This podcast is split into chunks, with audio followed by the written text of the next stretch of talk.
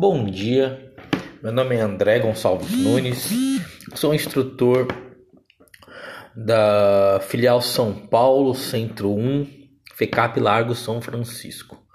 Minha atividade eu vou fazer conforme é, com forma de podcast, né, como vocês puderam perceber, para falar um pouquinho sobre o, o, tema que nós vemos, estamos conversando aí desde uh, do dia 27, que é a comunicação não violenta, e como que a aplicabilidade disso em sala de treinamento. Né?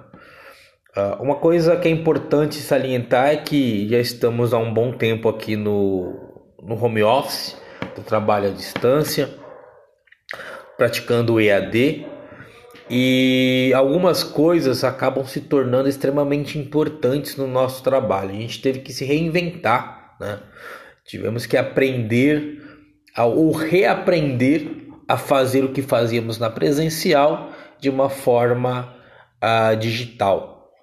É, buscamos novas ferramentas, aprendemos uma série de recursos novos e, porém, nós temos alguns desafios que são diários, né? É, um, um, um, fato é que durante esse tempo de pandemia muita coisa mudou também em questão de uh, inteligência emocional, né? Você vê que aumentou muitos casos de ansiedade por conta do afastamento, as pessoas cada um na sua casa, uh, não só nos jovens, mas também até mesmo em colaboradores, né? É, é visível que isso aconteceu com alguns, a questão do aumento da ansiedade por conta de tudo isso. Então nós temos que aprender a lidar com o nosso emocional para assim conseguir lidar com o emocional na hora de um treinamento, na hora que acontece uma, alguma situação, tá? Então, a, a, então alguns pontos que eu vou colocar aqui, né, que a gente pode utilizar no nosso dia a dia.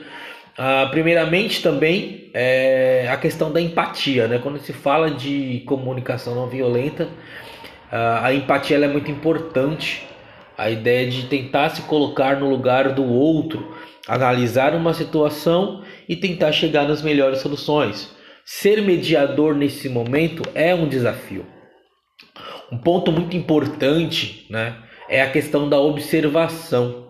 É, tentar enxergar a nossa sala de treinamento entender as coisas que estão acontecendo durante todo o percurso, principalmente na hora que houver a comunicação, a fala, o debate tentar ouvir os lados, ouvir, uh, ouvir os que os jovens estão falando, tentar mediar e tentar fazer com que o treinamento ocorra de maneira respeitosa para todos. Né? É, entender o sentimento e a situação que está acontecendo é um desafio também. Porque se a câmera não está ligada, a gente vai pelo onde? Vai pela, pela tonalidade da voz, né, no qual está sendo praticado naquele momento. Nem sempre a gente tem a câmera para ver as expressões e outras coisas mais. Na sala de treinamento no presencial, isso acaba se tornando um pouco mais tranquilo, né? talvez um pouco mais fácil. Aqui nós temos um pouco mais uh, de dificuldade, se formos pensar por esse lado. Né? Entender as necessidades, né? as coisas que estão acontecendo uh, a questão da comunicação, quais as necessidades que eu preciso sanar, o que, que eu preciso atender, né? É, como, como, como desenvolver isso com os jovens, como passar a, a informação da maneira mais assertiva e respeitosa possível.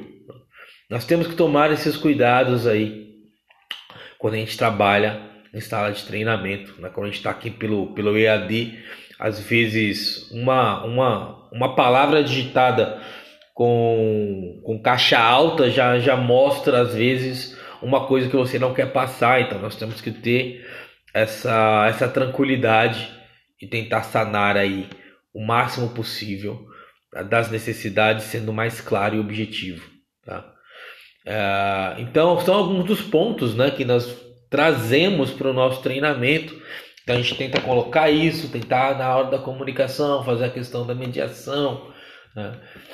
é, tentar não ser ríspido, tentar ser mais empático, trazer a informação de forma respeitosa, ainda mais quando há divergência de de ideias e colocar tudo na balança para que todo mundo saia satisfeito de certa forma. Tá? É, isso fala, isso mexe com emoções, isso mexe com relações, isso mexe com, com afetividade. Então a gente tem que tomar alguns cuidados, porque mesmo estando em um ambiente virtual, a maneira no qual eu comunico e aí medio esse treinamento acaba sendo de extrema importância para o êxito e a gente conseguir alcançar os objetivos que nós temos a cada dia. Né? Então, basicamente é isso de uma maneira resumida aí. Espero não tenha, que eu não tenha me alongado. E é isso. Né? Valeu, pessoal. Saudade de vocês. Se cuidem, cuidem dos próximos. E até a próxima.